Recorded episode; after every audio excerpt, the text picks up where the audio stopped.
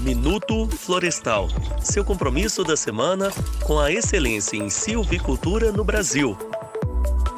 Meus amigos do setor florestal, sejam bem-vindos a mais um episódio do podcast Minuto Florestal Timac Agro. Eu sou a Rosiane Gross, colaboradora do programa Timac Agro Florestas, e é um grande prazer poder participar e compartilhar com todos os amigos mais um tema de grande relevância para o setor florestal. E hoje recebemos com grande satisfação Teotônio Francisco de Assis, que é engenheiro florestal e mestre em genética e melhoramentos pela Universidade Federal de Vistosa, tendo atuado por 30 anos com melhoramento genético e propagação de espécies florestais em várias empresas com importantes contribuições para o setor. Desde 2005, Teotônio atua com assessoria e consultoria de empresas no Brasil e no exterior. Ele, juntamente com o nosso amigo professor Júlio Neves, trarão assuntos interessantes para vocês, nossos ouvintes. Professores Júlio e Teotônio, sejam bem-vindos e é um prazer tê-los conosco e é com vocês. Eu agradeço a Rosiane e é com enorme satisfação que eu tenho aqui hoje o privilégio de conversar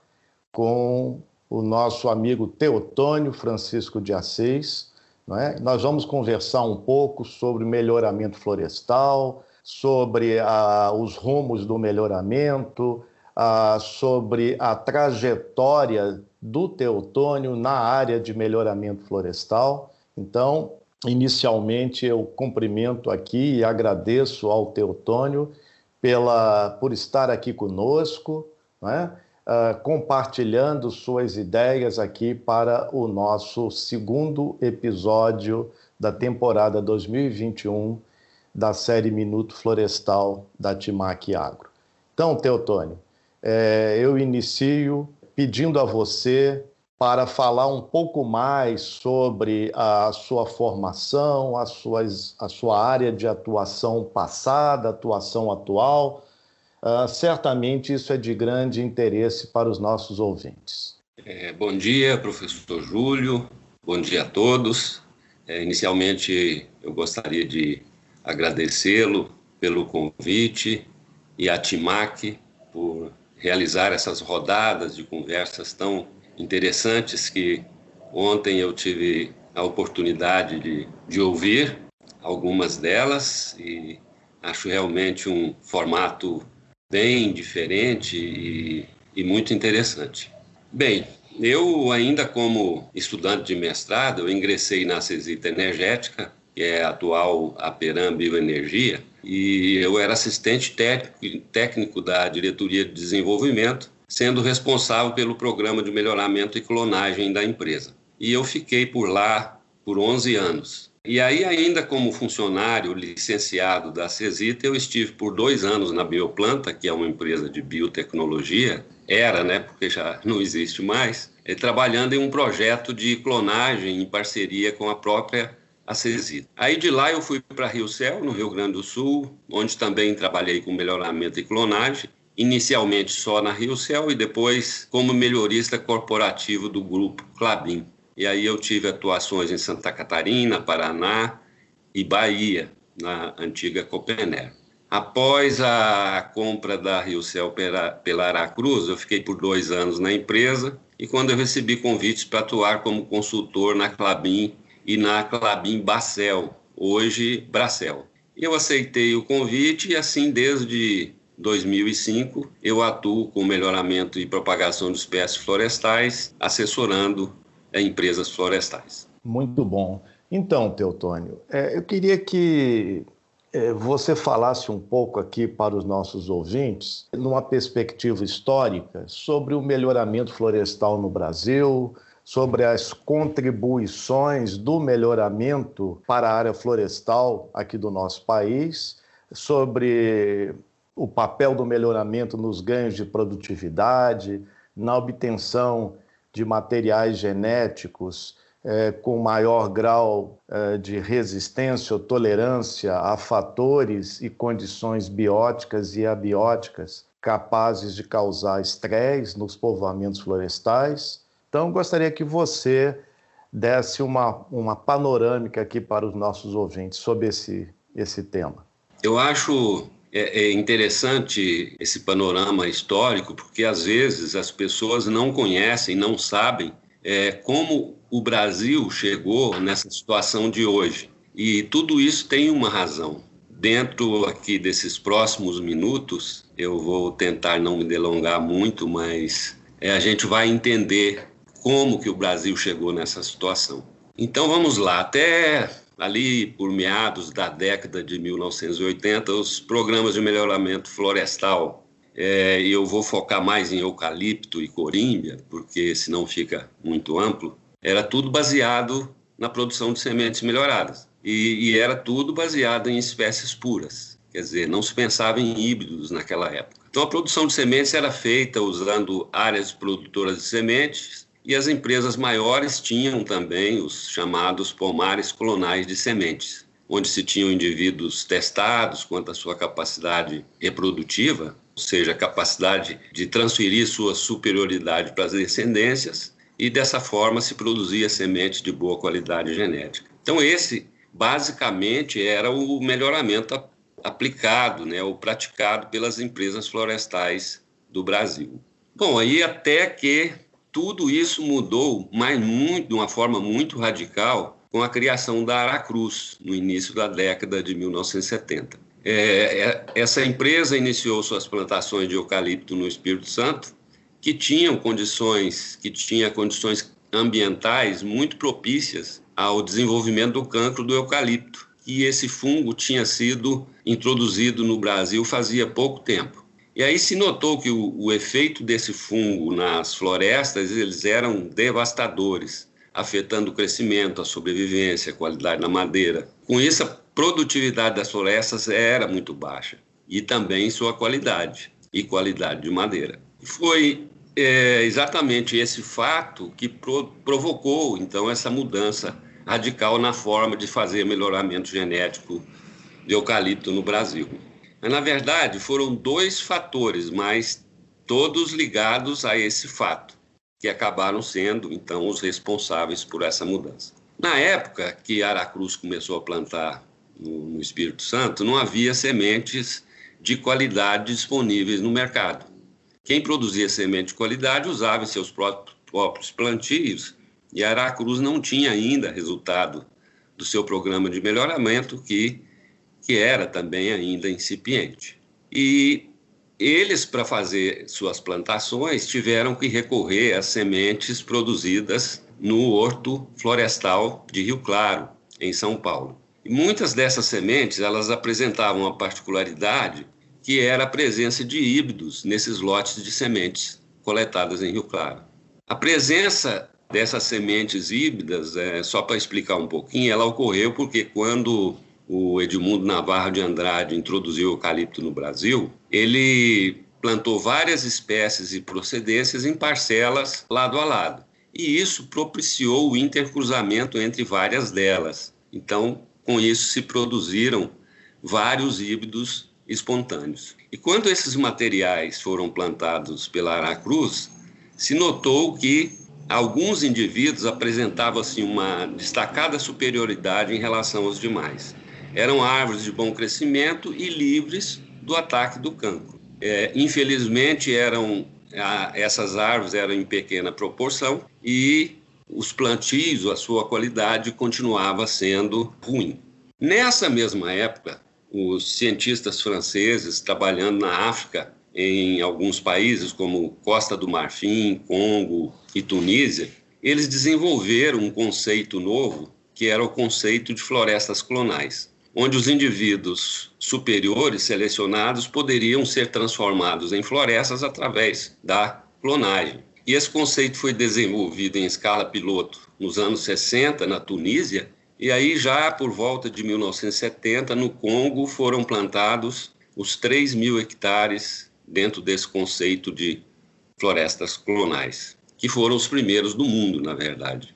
E aí essa tecnologia se aplicava muito bem à situação da Aracruz, porque eles poderiam propagar aquelas árvores de maior crescimento e que eram resistentes ao cancro. Então aí que o Edgar Campinhos Júnior e a Yara Ikemori, eles introduziram com muito êxito esse conceito aqui no Brasil. E já na, no final de 1970, já foram plantados os primeiros mil hectares de florestas clonais no Brasil. E por algum tempo a empresa ainda continuou usando esses os clones derivados desses indivíduos híbridos encontrados nos plantios feitos com as sementes do Horto Florestal de Rio Claro. E essa área, logicamente, devido ao sucesso que essa tecnologia apresentou, foi se expandindo rapidamente. Aí um outro fato que também foi verificado mais tarde é que esses indivíduos que apresentavam aquelas características de alto crescimento e de resistência ao cancro, elas eram híbridos predominantemente entre eucaliptus urofila e eucaliptos grandes. E foi aí que se percebeu que a hibridação poderia ser uma forma de produzir ganhos significativos né, e também de solucionar os problemas do campo. Aí, com base nisso, a Aracruz introduziu eucaliptus urofila da Indonésia e Timor e eucaliptos grandes da região de Atherton, na Austrália, e passou a desenvolver programa de melhoramento baseado na, na hibridação entre essas duas espécies, e sempre utilizando a clonagem para propagar os melhores indivíduos. E aí, a partir do sucesso né, da utilização das florestas clonais, que chamou a atenção to de todo mundo, né, grande parte das empresas brasileiras também começaram a utilizar a clonagem nas suas plantações. E também elas passaram a adotar a hibridação entre urofila e grandes como estratégia de melhoramento. E a partir de então, a, a hibridação passou a ser a estratégia geral de melhoramento de eucalipto no Brasil, e, por outro lado, a clonagem se tornou é, a principal forma de propagação e de produção de mudas é, de eucalipto. Então, aos poucos, os plantios seminais foram sendo substituídos por plantios clonais que foram crescendo a cada ano é, essa movimentação. Então, analisando essa história, a gente pode notar que foram fatos circunstanciais que acabaram por ser decisivos na criação desse novo modelo de melhoramento e de produção de mudas no Brasil. Devido à importância que o, os híbridos de corímbia têm assumido nos últimos anos, a gente também vai falar muito brevemente sobre o histórico, como os híbridos de corímbia começaram a ser percebidos e, e utilizados. Eles tiveram um início mais ou menos parecido com o dos eucaliptos, que também assim como os eucaliptos, se produzia sementes melhoradas e eram todos baseados nas espécies puras. Na década de 1970, na Cesita, foi percebida a existência de alguns híbridos espontâneos entre Corímbia citriodora e Corímbia toreliana. E esses híbridos mostravam um fortíssimo vigor híbrido, com um crescimento realmente muito destacado em relação às espécies puras.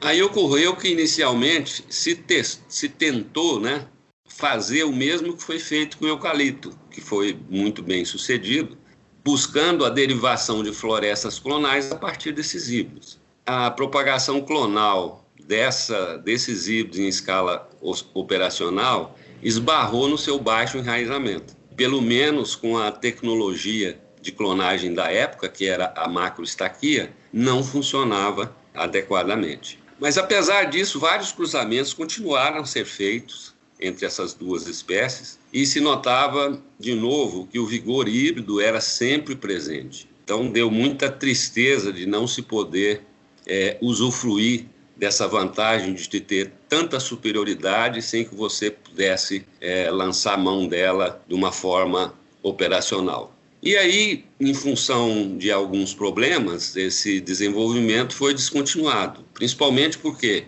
as terras da empresa lá no Vale do Rio Doce foram vendidas para a Senibra, que naquela época não via nos híbridos de corímbia características adequadas para a fabricação de celulose. O segundo ponto era o baixo enraizamento, já mencionado anteriormente. E o terceiro foi a chegada do Ouro Grandes, que naquela época estava começando a ganhar força. E aí os corímbia foram então deixados de lado. Mas nos últimos anos, né, devido aos recentes progressos verificados na, na clonagem desses híbridos, o interesse sobre eles cresceu consideravelmente. E aí, o uso da mini-estaquia, que é uma nova forma de clonagem desenvolvida aqui no Brasil, junto com alguns novos procedimentos técnicos, eles têm alterado essa situação de impossibilidade de clonagem. Então, o primeiro desses procedimentos, e muito importante, é a exploração do efeito materno, que existe quando você utiliza o Corímbia toreliana como genitor feminino, e como toreliana é a espécie de corímbia que mais enraiza, os materiais produzidos, as descendências, elas têm uma maior capacidade de enraizamento, então, quando toreliana é a mãe. Um segundo procedimento que melhora muito o enraizamento é a exploração da máxima juvenilidade, que às vezes se esquece até mesmo de usar isso na propagação dos eucaliptos, que são mais fáceis, mas também apresenta todas as vantagens ligadas à maior juvenilidade. Então, nos corimbas, tem se buscado utilizar as brotações oriundas dos lignotubers. Essas estruturas, os lignotubers, são formadas nas axilas dos cotilédomes. Elas, então, são, dentro de uma árvore de eucalipto ou de corímbia, o ponto de maior juvenilidade existente nessa árvore, porque são estruturas que vieram do embrião, são as mais juvenis possíveis. E o enraizamento, logicamente, ele é diretamente proporcional ao grau de juvenilidade dos propágulos. Por último, é, um terceiro fator que tem ajudado muito na, no enraizamento é, desses híbridos de corímbia é o uso dos estufins. Juntamente com a ministaquia, né, tem aumentado muito o enraizamento. E os híbridos de corímbia são, é, entre todos os materiais já testados até agora, os que mais respondem a esse tipo de equipamento. Então, como com todos esses fatores sendo considerados, a clonagem dos híbridos de corímbia em escala operacional se tornou uma realidade. E voltaram a ser uma alternativa de, de grande valor estratégico e já começam a ser plantados em escala operacional pelas empresas de carvão. As empresas de celulose também começaram a olhar os híbridos de colímbia com muito interesse, porque tem se notado que, no geral, às vezes o rendimento em celulose é baixo, mas pode ser compensado pela alta densidade da sua madeira. E também porque os híbridos de corímbia são resistentes e tolerantes a uma série de fatores bióticos e abióticos que têm aparecido ultimamente e que causam grande preocupação. E os híbridos de corímbia são é, uma boa alternativa para enfrentar essas situações também. Bom, com relação aos ganhos de produtividade, é inegável que a utilização desse conceito de florestas colonais derivadas de híbridos de eucalipto trouxe ganhos significativos para o setor florestal do Brasil, é, gerando florestas mais produtivas, mais homogêneas e de melhor qualidade.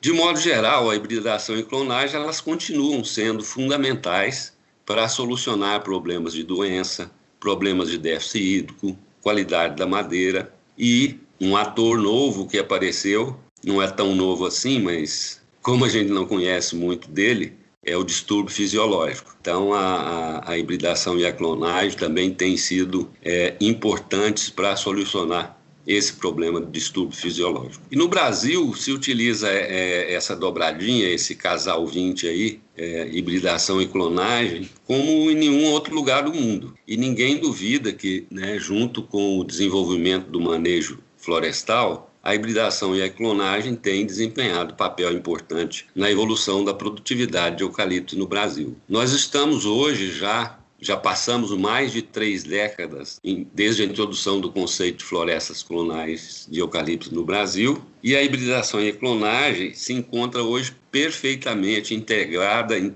todos os processos de produção de matéria-prima para uso em vários segmentos da atividade industrial. E a gente pode ver que o setor de celulose e papel hoje tem 78% das plantações clonais e a área de carvão vegetal em torno de 21%. Só para a gente ter uma ideia, em 2020, a área plantada com clones no Brasil rompeu a barreira dos 5 milhões de hectares, que é um exemplo único no mundo. Então, isso dá uma ideia de, que, de como essas atividades se tornaram altamente participativas dentro dos processos de produção de florestas no país.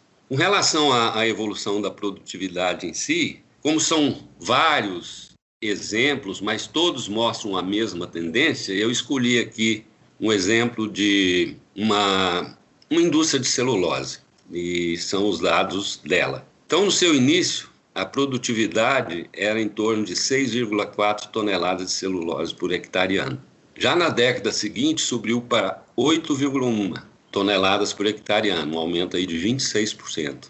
Aí, entre 1990 e 2000, cresceu para 9,8 toneladas por hectare ano, um aumento de 21%. E entre 2000 e 2010, foi um, um crescimento um pouco mais modesto, subiu de subiu para 10,6 toneladas por hectare ano. De 2010, entre 2010 e 2015, subiu para 10,9 toneladas por hectare ano. Também um crescimento mais modesto. As previsões feitas para os plantios que vão ser realizados entre 2015, que foram realizados entre 2015 e 2020, é esperada uma subida para 12,1 toneladas por hectare ano ou seja, praticamente o dobro da produtividade inicial. E para os plantios que vão ser feitos a partir de 2025, é esperado uma produtividade de 15 toneladas de celulose por hectare ano, mas, em razão desses novos agentes redutores da produtividade florestal, não se tem ainda muita certeza se é, essa meta vai ser alcançada, certamente ela vai ser alcançada, mas talvez não nesse prazo. Mas é, é certo que vai ser alcançada porque a gente pode notar que é, os acréscimos eles foram é, sendo obtidos a cada década é, de uma forma bastante significativa. Mas se a gente considerar que a produtividade não é só o crescimento volumétrico, que, por exemplo, uma densidade da madeira, um rendimento em celulose, um rendimento gravimétrico, que esses fatores eles também se conectam diretamente com a produtividade e ainda há, se a gente notar a variabilidade que existe no gênero eucaliptus, que ainda há um espaço para mais um grande salto na produtividade, promovido por essas características ligadas à madeira. E aí então não é somente uma produtividade volumétrica, mas uma produtividade expressa em produto por unidade diária.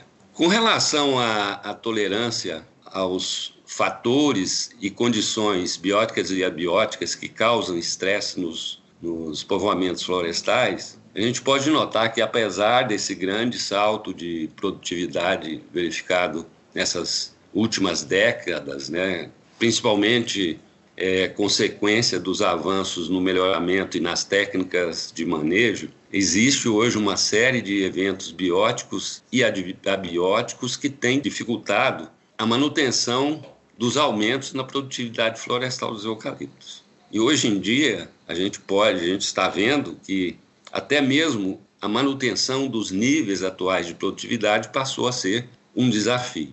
E aí, numa análise mais genérica, a gente pode enumerar alguns fatores estressantes que estão agindo de forma concomitante e concorrendo para que essa situação ocorra. Então, o primeiro fato é que a migração dos novos projetos industriais baseados em florestas, eles têm migrado para áreas mais críticas em termos ambientais, com temperaturas mais altas, solos piores e com menor precipitação pluviométrica. O segundo fator é o recrudescimento do déficit hídrico provocado por mudanças climáticas. Então, tem havido um aumento na temperatura e redução nos volumes de chuva. Para essas duas situações, no primeiro momento, vai ser difícil obter produtividades em nível adequado, porque esses novos sites, aliados às mudanças climáticas, tendem a tornar essa tarefa mais difícil, principalmente porque há poucos materiais genéticos adequados a esses ambientes.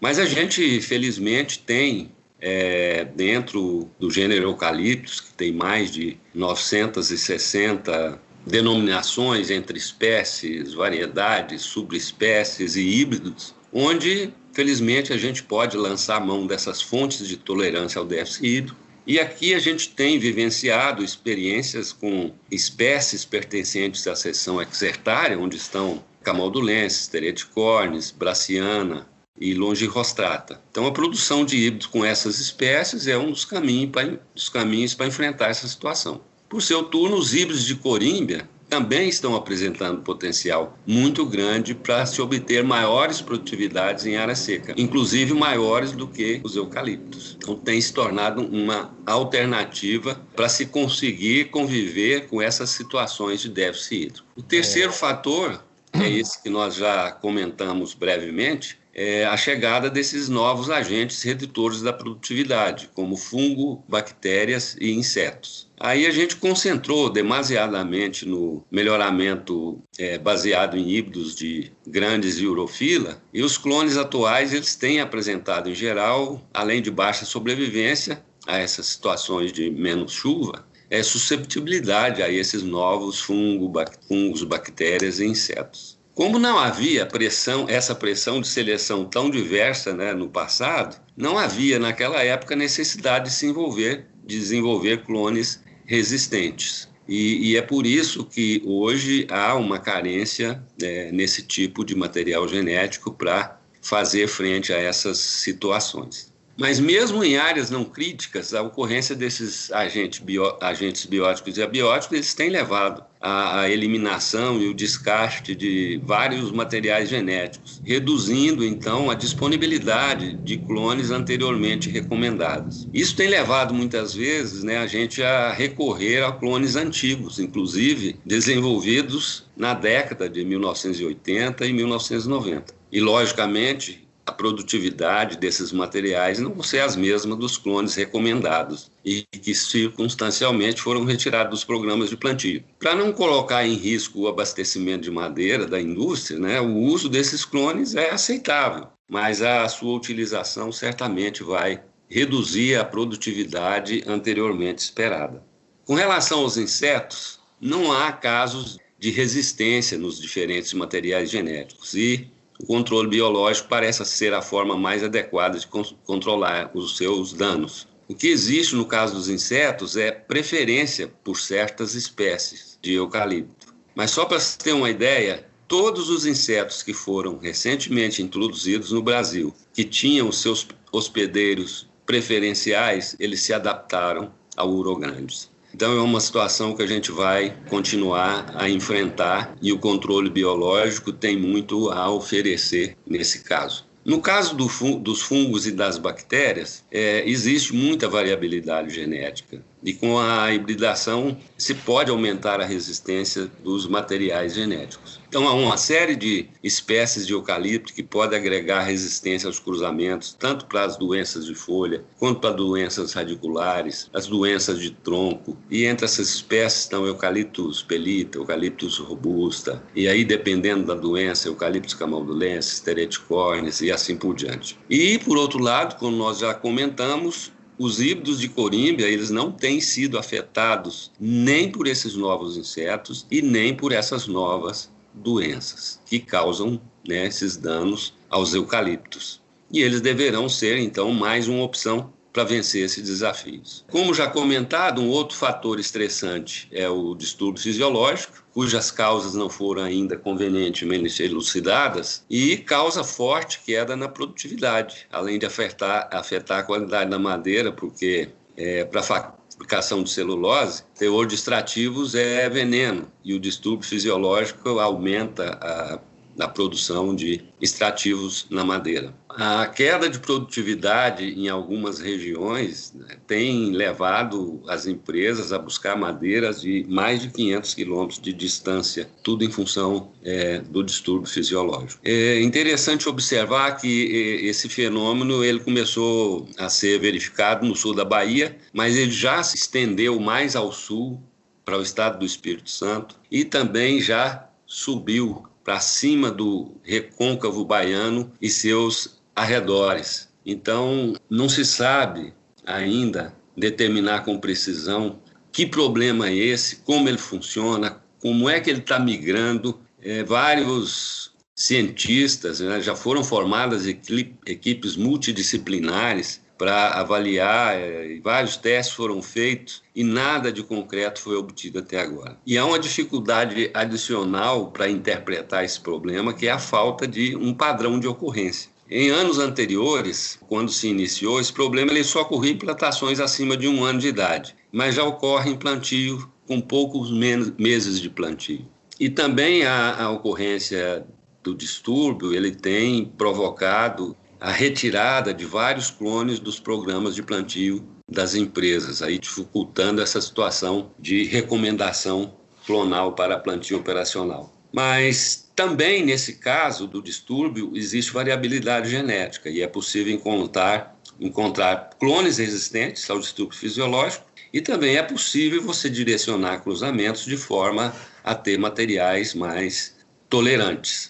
É, algumas espécies, como eucaliptus robusta e eucaliptus pelita, eles têm mostrado um alto potencial de tolerância e estão sendo usados na produção de híbridos para a geração de clones tolerantes. E por outro lado, os híbridos de corímbia, eles também apresentam um alto potencial para solucionar esse problema. Já tinha sido verificado lá na década de 1970 quando eles surgiram no Vale do Rio Doce, lá tinha um problema chamado seca de ponteiro do eucalipto do Vale do Rio Doce. E a aparência desse fenômeno é muito semelhante à do distúrbio fisiológico. Então, já nessa época, os Corímbia mostravam tolerância a esse problema chamado de seca de ponteiro eucalipto no Vale do Rio Doce. E os resultados de campo recente, eles têm mostrado que lá na Bahia e no Espírito Santo, esses híbridos de corímbia,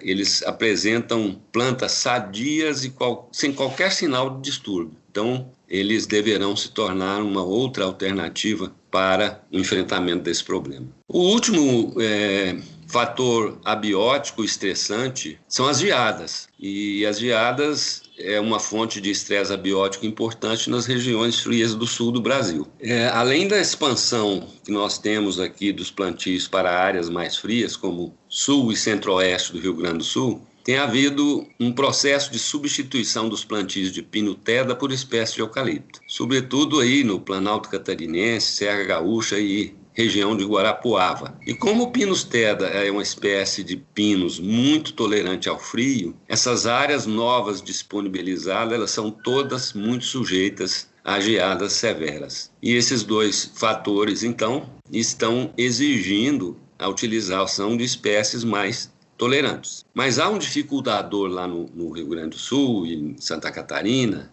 é que as nossas geadas né, que predominam lá, elas têm uma característica muito particular e que complica a adaptação dos materiais genéticos a essa região.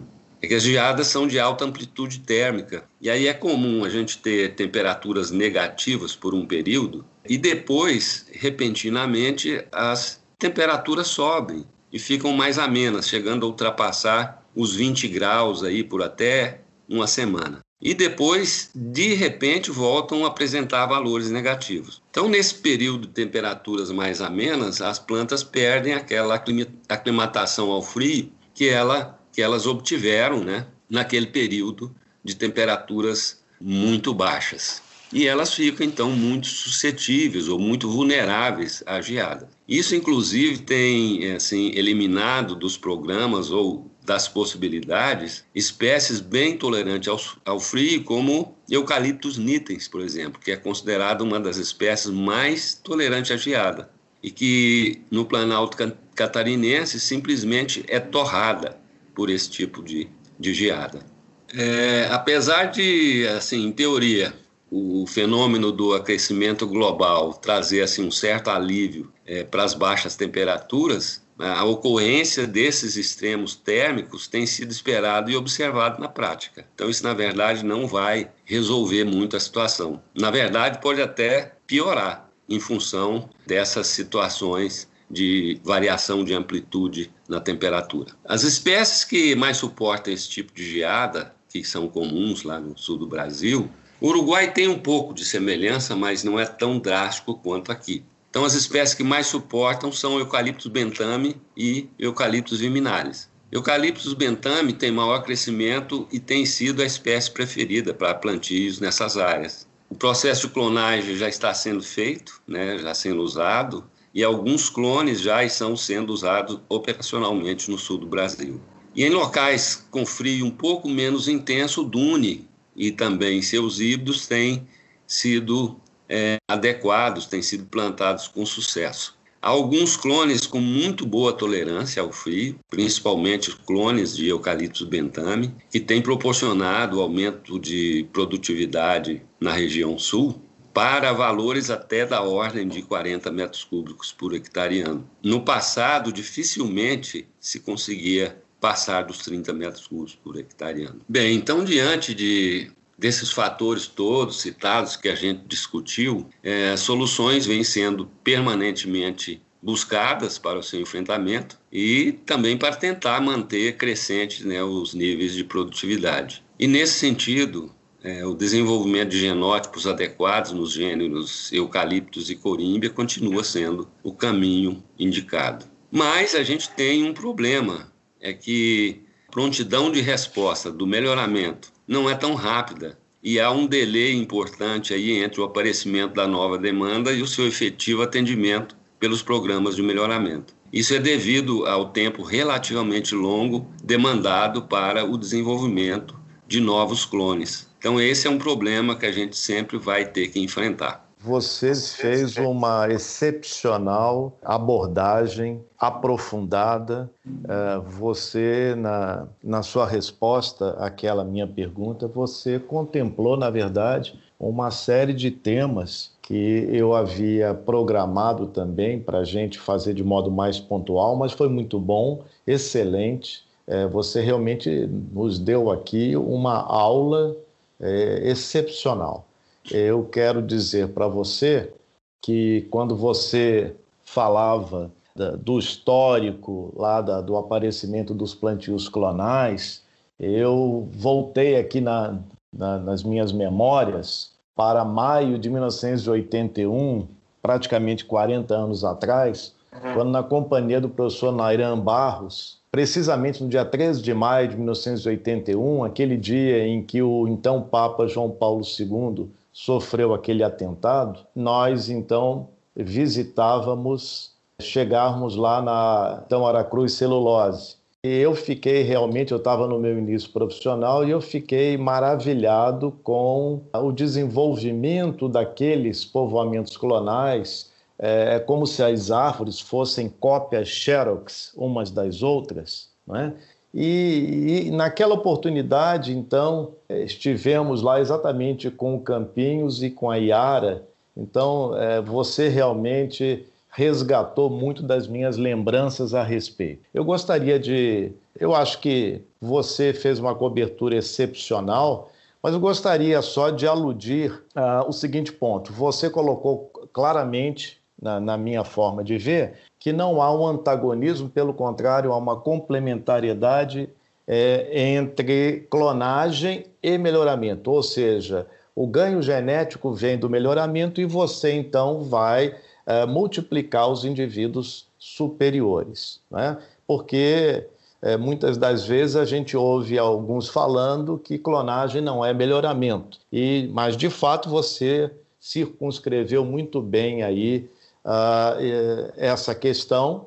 Né? E eu gostaria de colocar apenas uma observação de muitas das vezes você tem o mesmo clone, até propagado por microestaquia, e você coloca as mudas de um mesmo clone numa, numa condição de sítio, numa mesma condição de sítio, o mesmo clima, o mesmo solo, a mesma posição na paisagem, né? ou seja, o mesmo relevo, e você encontra diferenças. Esse é um ponto que eu já ouvi alguns atribuindo isso a uma certa variação soma-clonal.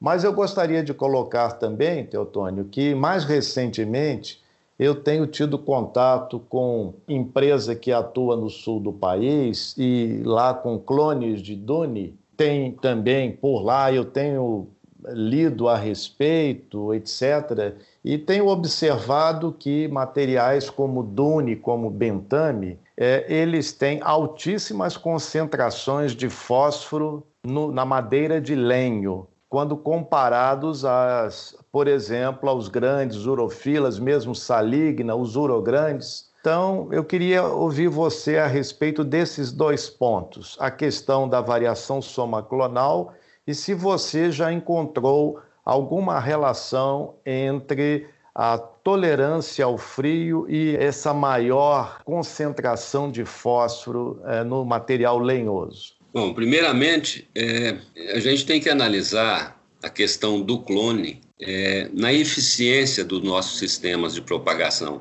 porque não basta apenas você ter um bom enraizamento, você tem que ter uma boa qualidade do sistema radicular.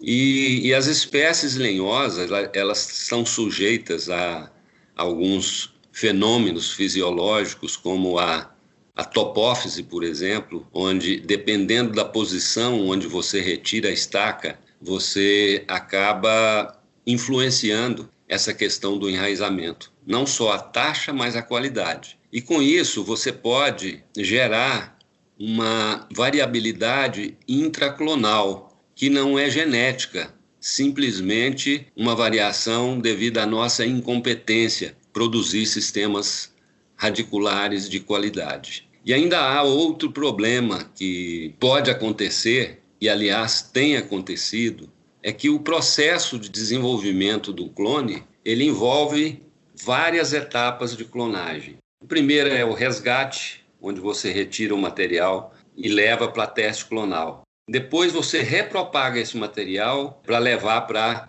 o teste clonal ampliado. E por fim, você repropaga esse material para entregar para a área operacional. Se em cada um desses momentos você cometer algum pecado fisiológico, você pode inviabilizar seu clone. Então, ultimamente eu tenho visto em algumas situações, no teste clonal ampliado ou plantio piloto, que é a última etapa do processo de, de recomendação dos clones comentários assim: não posso acreditar que esse clone pode ter um desenvolvimento tão ruim se ele era tão bom no teste clonal. Ou seja, isso significa que teve um pecado na transferência do material do teste clonal para o teste clonal ampliado. E aí, ainda bem que você consegue enxergar. Se esse pecado é cometido no momento em que você transfere o material vegetal da última etapa de seleção para a área operacional, você só vai enxergar esse pecado ou esse, esse equívoco lá no plantio comercial, aí o prejuízo já estará feito. Então, essa questão da,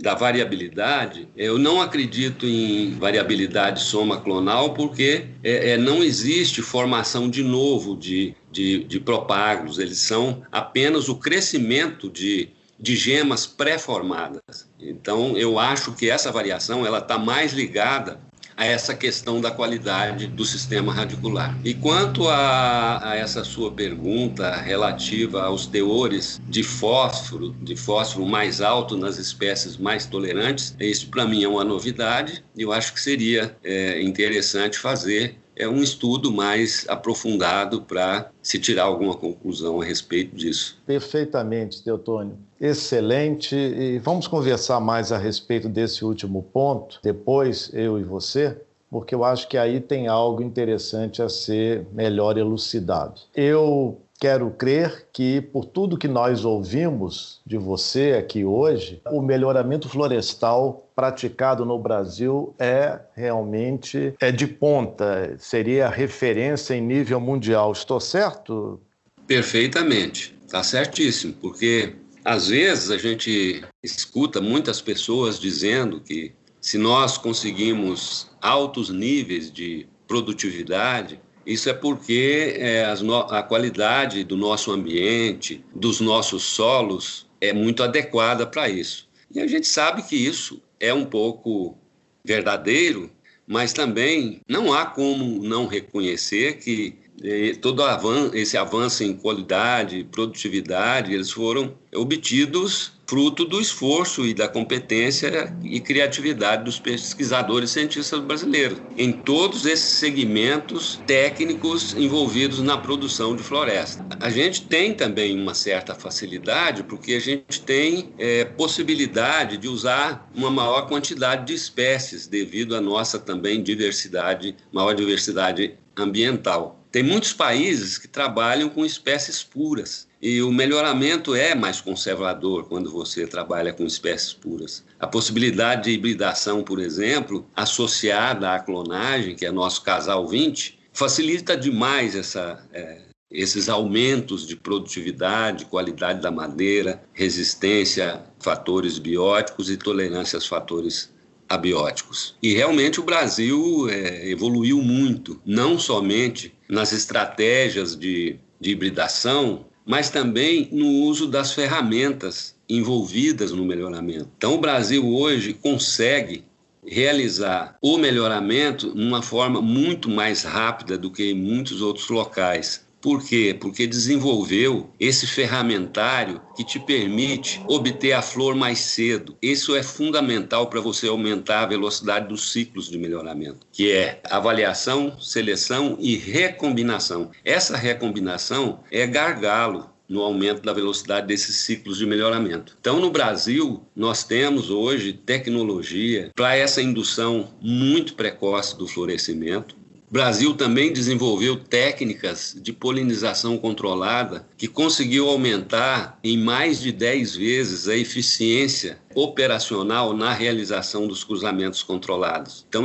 essa é uma prerrogativa muito importante para a gente poder é, avançar com velocidade na produção dos híbridos de eucaliptos. E de corímbia também, porque todos os processos que funcionam bem para eucalipto funcionam da mesma forma para as espécies de corímbia. Teotônio, excelente. Foram momentos excelentes aqui ouvindo você, compartilhando da sua sabedoria, da sua expertise em todos esses temas, todos eles extremamente relacionados entre si. E eu gostaria muito de agradecer mais uma vez a você, toda essa maravilhosa aula de quem viveu e vive tudo isso. Isso é muito importante, é um grande diferencial. Eu quero franquear agora a palavra para você, para você dar uma breve mensagem final para os nossos ouvintes, que é o pessoal das empresas florestais, técnicos, engenheiros, nós temos consultores, pesquisadores, etc. E é, tão logo você finalize, é, nós vamos então devolver a palavra aqui para a Rosiane fazer o fechamento desse maravilhoso segundo episódio aqui do temporada 2021 do Minuto Florestal. É, eu gostaria de deixar como mensagem final uma mensagem bem pequena, mas ela é muito importante. Então eu gostaria de dizer que o melhoramento genético, ele melhora o potencial genético dos materiais. Mas quem garante a expressão desse potencial é o manejo, a silvicultura de qualidade, com mudas de bom padrão, preparo de solo e fertilização adequados, controle de mato com permissão e, enfim, tudo que se possa fazer para criar um ambiente onde o potencial genético possa se expressar em toda a sua plenitude. Então, essa é a minha mensagem e eu gostaria de mais uma vez agradecer ao professor Júlio, obrigado professor, pelo convite e à TIMAC também por promover essas interessantes e instigantes conversas florestais. Muito obrigado. Muito bom. Que alegria termos esses momentos de grande reflexão para os nossos parceiros do setor florestal. Bom, professor Júlio e Teotônio, agradecemos muito a participação e é sempre uma honra e um privilégio participar desse podcast com vocês. Seguimos na busca pela excelência em soluções florestais. Aos nossos ouvintes, forte abraço e até o próximo episódio. Timac Agro, a gente se encontra no futuro do agro. Esta é uma produção Timac Agro